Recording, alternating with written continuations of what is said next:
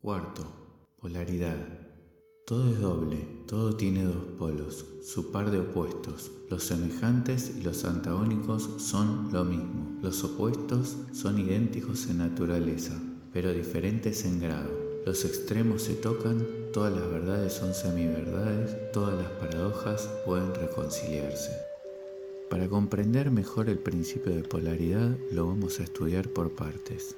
Está claramente explicado que en el universo donde vivimos todo es doble, todo tiene su par de opuestos. Algunos son blanco, negro, hombre, mujer, calor, frío, arriba, abajo, este, oeste, bueno, malo, rico, pobre, amor, odio, sucio, limpio, culpable, inocente. Nuestra función es aprender a armonizar los opuestos. Venimos al planeta a desarrollar la habilidad de encontrar el justo equilibrio entre los distintos polos tenemos que aprender a pararnos justo en el medio. Los opuestos son iguales en naturaleza, pero diferentes en grado.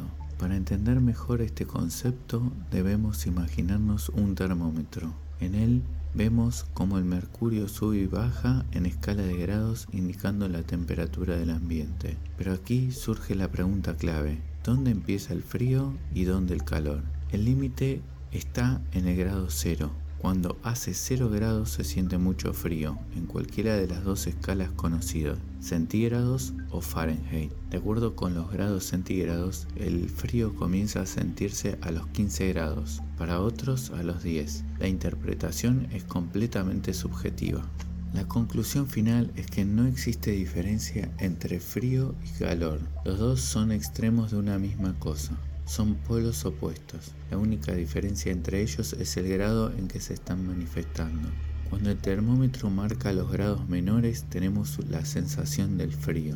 Por el contrario, cuando la marca llega a grados mayores decimos que hace calor. Pero en esencia estamos hablando siempre de la misma cosa, la temperatura. ¿Cuál es la razón por la cual debemos aprender a armonizar los opuestos? La respuesta es sencilla, encontrar la unidad en el todo. Debemos aprender a reconocer que el culpable también es inocente, que nadie es tan bueno ni tan malo como parece, que nada es tan lindo o tan feo como lo catalogamos, que nada es tan caro o tan barato.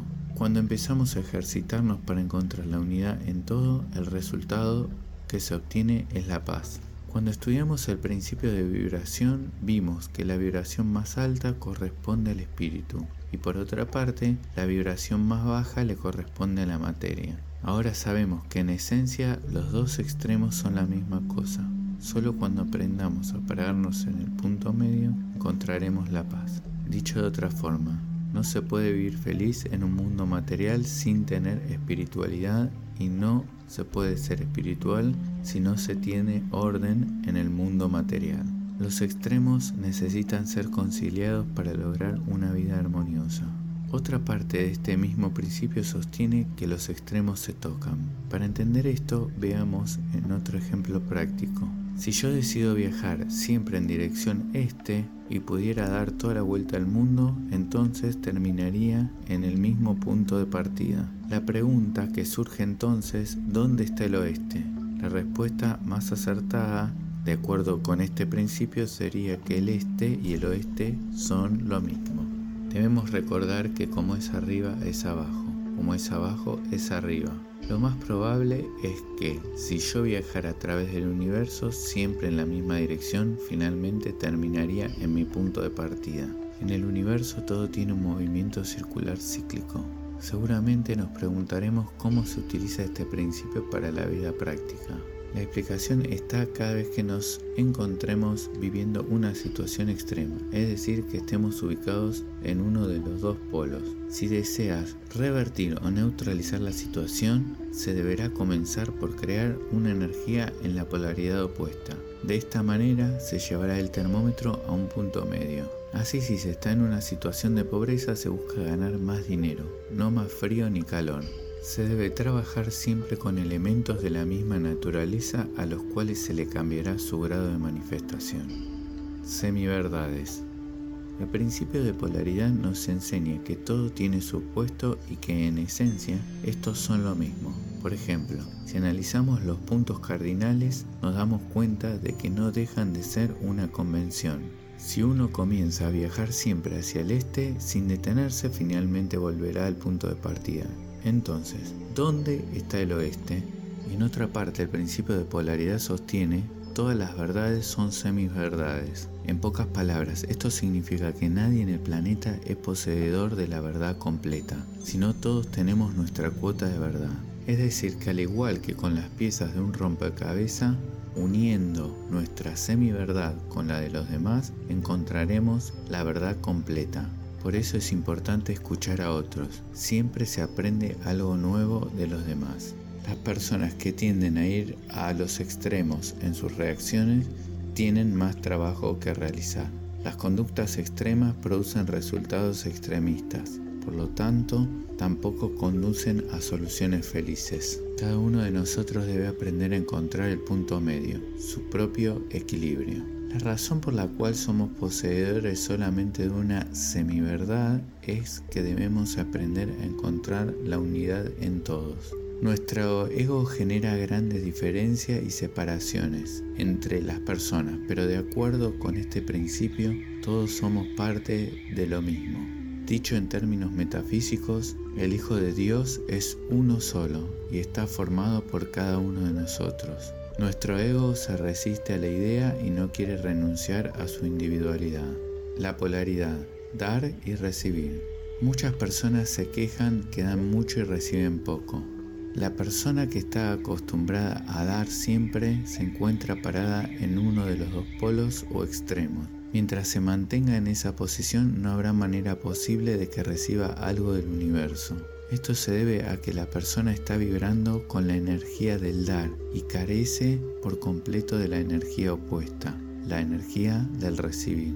Por lo general, estas personas se sienten incómodas cuando reciben un regalo o un cumplido, es el peor de los casos. En el peor de los casos los rechazan por completo. La aplicación del principio de polaridad nos permite transmutar las energías de un polo al otro para manifestar un determinado resultado. Para cambiar esta situación es necesario que la persona aprenda a recibir.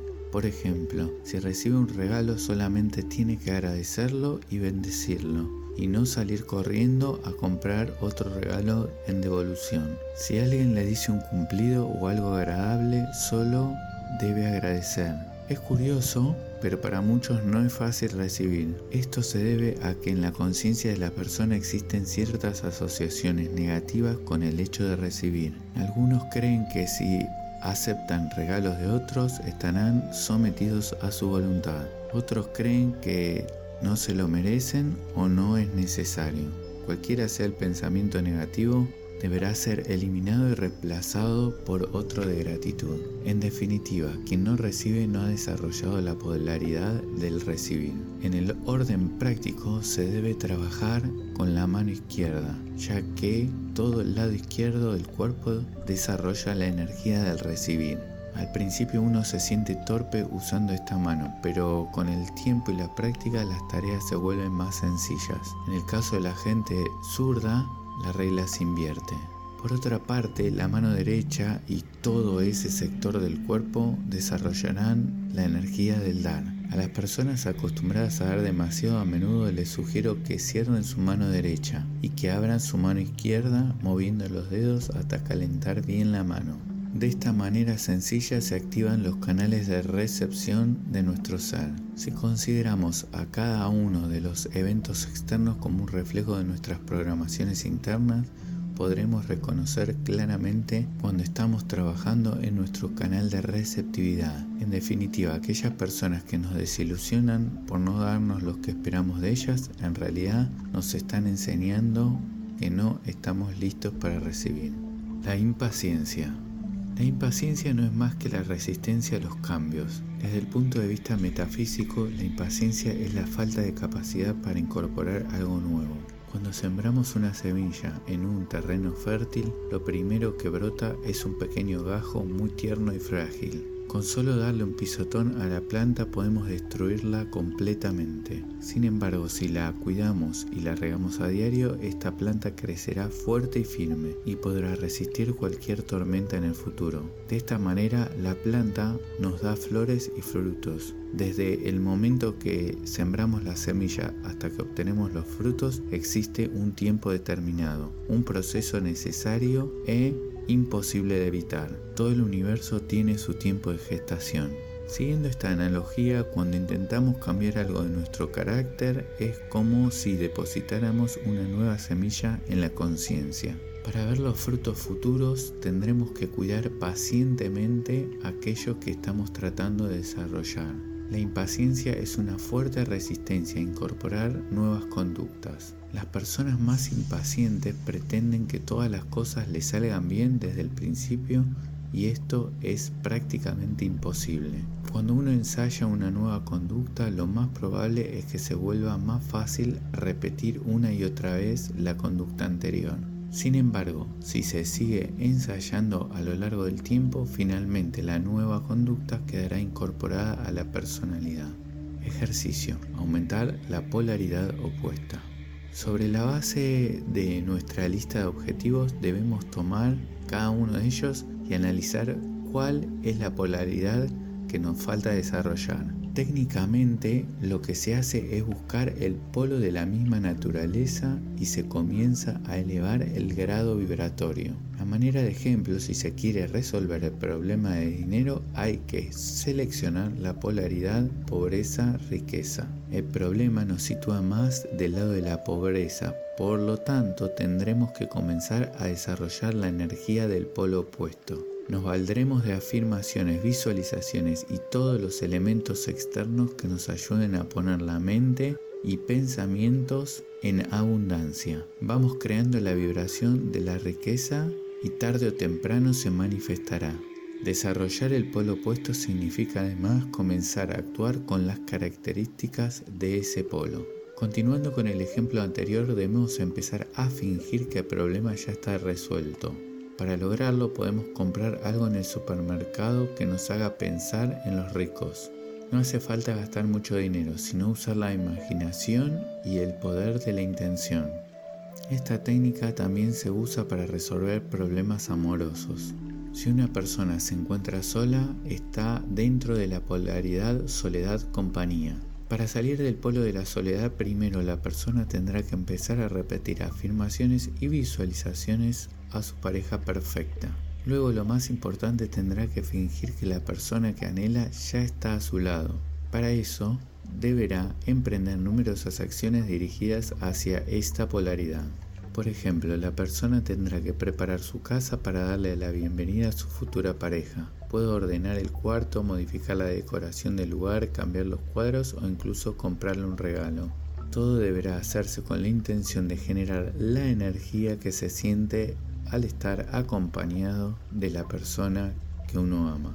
De esta manera el metafísico trae el futuro al presente. Cualquiera sea la polaridad que se esté desarrollando, es importante que las acciones se realicen con entusiasmo y alegría, como si se estuviera jugando. De esta manera se evita la intromisión de la ansiedad y el miedo. Quinto, ritmo. Todo fluye y refluye, todo tiene sus periodos de avance y retroceso, todo asciende y desciende, todo se mueve como un péndulo. La medida de su movimiento hacia la derecha es la misma que su movimiento hacia la izquierda. El ritmo es la compensación. En el universo todo tiene un movimiento similar al de las olas, de avance y retroceso. Los científicos ya han comprobado ese movimiento a través de la evolución de los planetas, las estrellas, los soles y demás. La vida tiene un movimiento pendular y el proceso de nacimiento, crecimiento, desarrollo y muerte se repite en todo momento. El mismo movimiento que se da en el plano físico también se da en los planos emocional y mental. Esto quiere decir que tanto nuestro humor como nuestros pensamientos también responden a este ritmo. Como ejemplo podemos decir que después de un periodo de gran tristeza, pesadumbre y dolor, se sucede otro lleno de gran alegría, felicidad y satisfacción. A veces los cambios de humor se dan en el mismo día. Uno se siente optimista y alegre y al rato triste y preocupado. Este principio está muy relacionado con el anterior, el principio de polaridad. En cada punta del péndulo podemos ubicar uno de los polos opuestos y así vemos claramente cómo oscilamos de un extremo a otro. Raramente llegamos a los extremos totales. Nuestro péndulo oscila en diversos grados y así alcanzamos ciertos grados de felicidad o tristeza. El define a este como el ritmo de compensación. Aunque el movimiento es difícil de medir en números y no sabemos en qué grado se da, podemos determinar en qué fase del movimiento nos encontramos. Cuando una persona se encuentra en el polo de la tristeza, se debe saber que en algún momento la vida lo llevará hacia el polo de la alegría, lo desee o no. Cuanto más profunda sea la primera, mayor será la segunda. El ritmo siempre comienza por el polo negativo. De esto se deduce que la medida del movimiento negativo será igual a la del positivo. El principio del ritmo nos advierte también que los momentos de felicidad o éxito no son permanentes. Tarde o temprano el péndulo nos llevará a retroceder para luego volver a avanzar. Esto no significa que uno tenga que perder lo que ha logrado, pero es necesario saber que el periodo de crecimiento o de dicha no es constante. Entonces debemos prepararnos tomando la mayor ventaja posible de los buenos momentos hasta que aprendamos a manejar el principio a voluntad. Por ejemplo, si estoy viviendo un momento de crecimiento económico, tendré que aprovechar para ahorrar parte de ese dinero. El estudio del principio del ritmo nos permite sincronizarnos con nuestro propio movimiento pendular para aprovechar los momentos de avance. Pero con el tiempo, el ser humano puede aprender a escapar completamente a este movimiento pendular. Para lograrlo, busca situarse arriba del péndulo, donde no hay movimiento de arrastre. De acuerdo con lo que hemos estudiado anteriormente, sabemos que contamos con espíritu, alma y cuerpo. El espíritu se corresponde con la mente consciente. Gracias a la acción de nuestro espíritu tomamos decisiones y nos movemos en cierta dirección. Aquí se localiza nuestra voluntad. El alma se corresponde con la mente inconsciente. Esta última es el gran archivo donde se almacenan todas nuestras experiencias vividas. El alma es la fiel servidora del espíritu y ejecutará aquello que elija. Finalmente, el cuerpo se corresponde con nuestro físico, vehículo necesario para vivir experiencias en este plano. Si ordenamos estos niveles de existencia de arriba hacia abajo, espíritu, alma, cuerpo, y ubicamos el eje del péndulo en la parte superior, podemos deducir que lo que más sufre el embate de su movimiento es el cuerpo físico, ya que le toca el recorrido más amplio del péndulo. Le sigue el mundo emocional o terreno del alma y finalmente el plano del espíritu, donde las situaciones no cambian. Aquí el movimiento pendular es muy leve o inexistente. Por lo tanto, en la medida que ascendemos a planos superiores, el embate del péndulo se reduce hasta desaparecer. Esto se logra cuando ingresamos plenamente en el plano del espíritu, el plano del eterno presente y la dicha constante. Uno de los instrumentos más eficaces para acceder al plano del espíritu es la práctica de la meditación. Cuando se entra en meditación se permanece en un estado sin tiempo, donde las presiones de la vida cotidiana y las de nuestro propio ego desaparecen. En el universo todo tiene su propio ritmo, las actividades, los trabajos, las relaciones y demás. Cuando uno aprende a fluir con este ritmo, no sufre. Por ejemplo, hay negocios que funcionan más en verano que en invierno. Hay mercaderías que son más requeridas en ciertas épocas del año que en otras. Hay actividades que se incrementan hacia fin de año, como las ventas de Navidad. El ritmo afecta a todas las actividades. Un dato que resulta curioso es que durante el invierno aumenta en forma muy notoria la respuesta a los anuncios personales que se publican en los diarios. En otras palabras, con el frío la gente busca más intensamente el calor afectivo. Por lo tanto, si uno va a publicar un anuncio en la sección de romances con la expectativa de recibir muchos llamados, deberá hacerlo durante esta estación. Cuando uno conoce el ritmo de las actividades puede sacar provecho de estas. Las relaciones humanas también tienen su ritmo y cumplen ciclos. Si una persona cree que ya ha encontrado el ritmo de su vida y que todo estará siempre bien, tarde o temprano se decepcionará porque se encontrará sumida en alguna crisis o problema.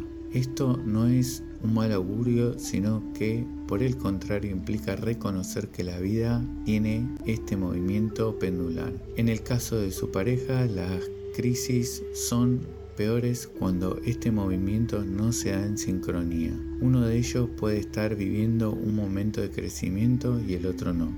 El ritmo del planeta. Según el principio del ritmo, todo en la vida tiene un movimiento pendular. Cuanto más lejos ha llegado el péndulo, en el polo negativo, tristeza, dolor, sufrimiento, etc., más se inclinará luego hacia el otro extremo, alegría, éxito, felicidad, etc. De acuerdo con Equivalión, el movimiento siempre comienza en el extremo negativo y nunca al revés. Es decir, que si se está viviendo un momento feliz no significa que luego se va a sufrir. En realidad el proceso es al revés. Si se ha sufrido un gran dolor, la vida luego nos compensa con una gran alegría. El movimiento pendular se reduce en la medida que nos elevamos espiritualmente y se termina cuando nos hallamos en el terreno del espíritu. Es entonces cuando se alcanza el estado de dicha constante y paz. Cuando uno logra llegar a este punto en el cual se puede sentir bien con o sin pareja, con o sin dinero, familia y demás, es cuando uno se ha situado sobre el péndulo. Mientras uno oscila emocional o mentalmente es porque todavía está siendo arrastrado por aquel. El balance puede lograrse en ciertas áreas primero y luego en las demás. Por ejemplo, una persona puede tener solucionada su vida económica pero no su vida afectiva o viceversa. El planeta Tierra también tiene su ritmo. No solamente gira en su órbita alrededor del Sol, sino que también gira sobre su propio eje. Además, el planeta tiene un ritmo interno, gobernado en gran medida por la influencia de la Luna. De la misma manera en que la Luna produce un aumento o una disminución en las mareas, también produce cambios de humor en las personas. Básicamente, el movimiento de la luna muestra dos fases, creciente y decreciente. Cada una dura aproximadamente 14 días. A su vez, estas fases se dividen en cuartos que duran alrededor de 7 días.